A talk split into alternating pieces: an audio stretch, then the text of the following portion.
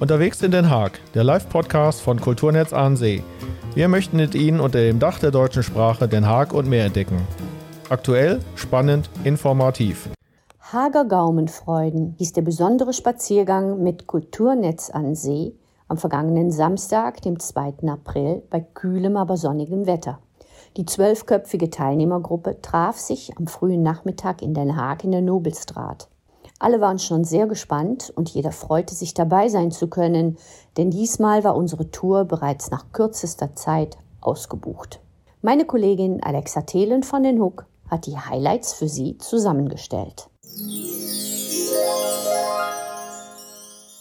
Ausgangspunkt zu unserem besonderen Spaziergang war das Auktionshaus in Den Haag, das sogenannte Vendu-Haus, wo bereits seit 1812 fleißig verkauft und gesteigert wird.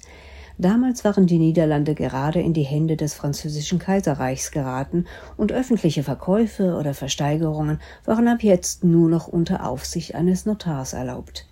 So gründeten kurzerhand die Notare in Den Haag ein Vendu-Haus, übrigens das erste in den Niederlanden, und kauften zu diesem Zweck das herrschaftliche ehemalige Wohnhaus des Bürgermeisters.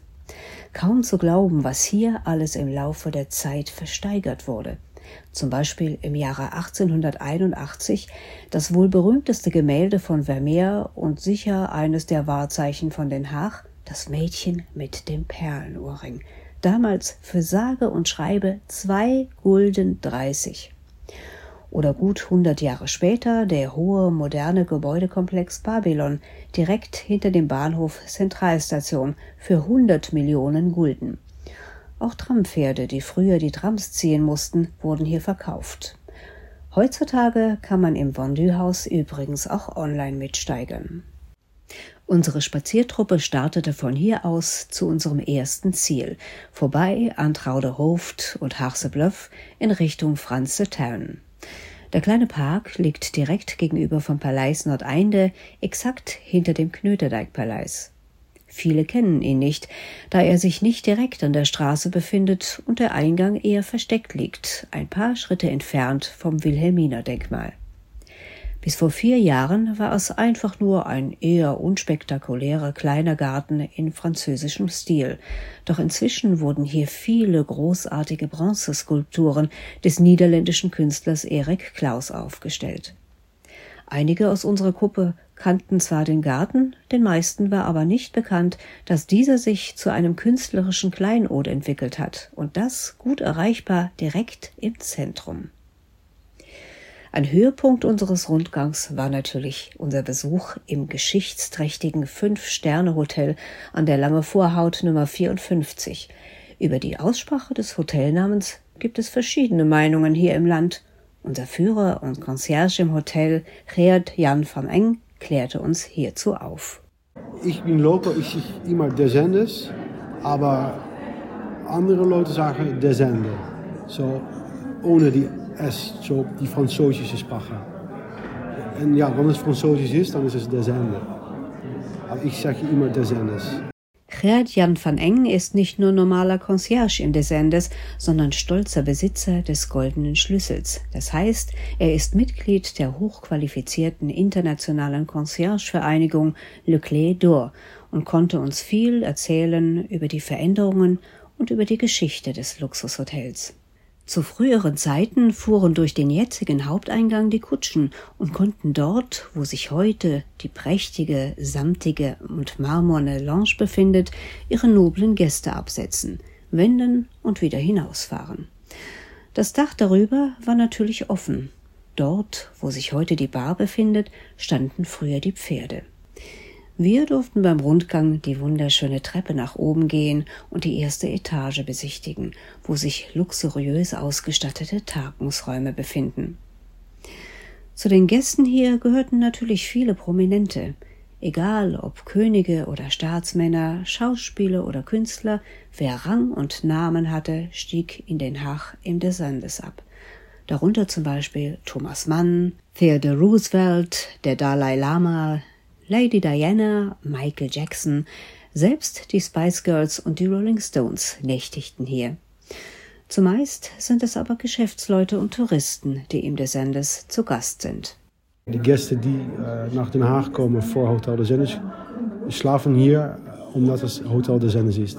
Vor Strand oder Stadt sind er viele Hotels, aber ja, de Ennis ist, ich glaube, das meest besondere Hotel in Holland. Nach einer guten Tasse Cappuccino oder einem köstlichen Tee im des Sandes ging es dann weiter mit unserer Tour durch einige der schönsten und ältesten Straßen von Den Haag, der Molenstraat, der Oude Molstraat und der Juffer-Ida-Straat. In früheren Zeiten gab es hier sogar gleich zwei sogenannte Schuilkerken, das waren katholische Kirchen, die sich im 17. und 18. Jahrhundert hinter Häuserfassaden verbergen mussten, da die Ausübung des katholischen Glaubens damals nicht öffentlich stattfinden durfte. Teilweise finden hier sogar heute noch Gottesdienste statt. In den kleinen Gassen des sogenannten Hofquartiers gibt's außerdem alte, traditionsreiche Musikcafés und Gaststätten.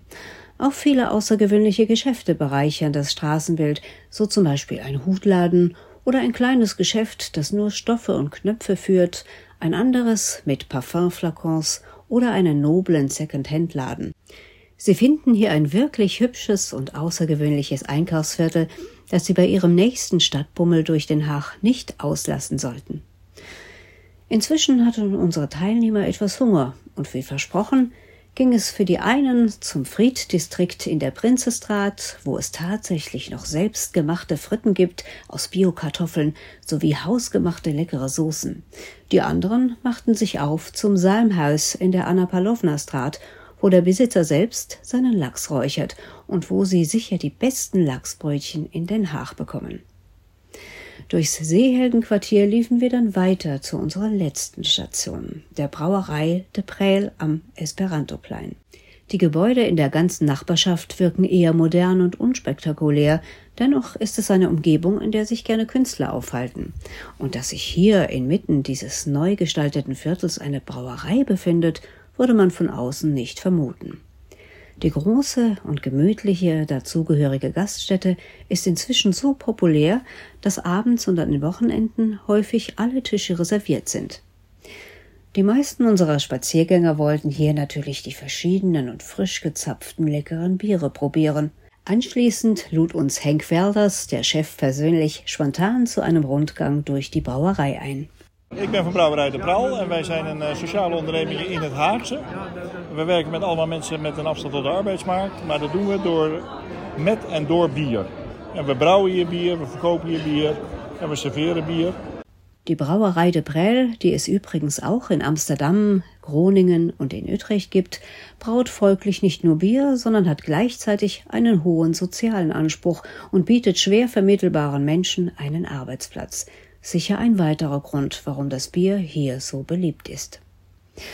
So fand unser Spaziergang Haacher Gaumenfreuden einen geselligen und gemütlichen Abschluss. Bevor sich dann alle, doch recht spät, auf den Heimweg machten, wollten wir natürlich wissen, was unseren Teilnehmern bei unserer Tour am besten gefallen hat. Ja, mir hat eigentlich das Hotel des Indes sehr gut gefallen, weil ich eigentlich immer äh, ja, sehr alte Sachen gerne mag. Also ich muss sagen, wahrscheinlich äh, die Führung durch die Brauerei hier. Das hatte ich nicht erwartet, nicht gewusst, dass es das überhaupt gibt hier in Den Haag. Äh, seit vier Jahren etwa war doch eine Offenbarung. Die Bierprobe war natürlich sehr interessant, aber äh, ja, in der Stadt gab es auch Sachen, die ich noch nicht gesehen habe. Ja, ich fand Hotel de Zand fand ich sehr spannend eigentlich. Und hier bei diesen Bieren, die wir genossen haben, das fand ich auch interessant und auch vor allem, wie der Braumeister gezeigt hat, wie der Prozess äh, vorgeht. Die besonderen kleinen Sträßchen, durch die wir gegangen sind, obwohl man schon lange in Den Haag ist, ja, die man dann doch eigentlich noch gar nicht kennt. Und äh, das Frittatelier mit den leckeren Fritten und äh, ja, jetzt hier die Brauerei, das war auch ganz klasse. Mir hat auch das Hotel sehr gut gefallen.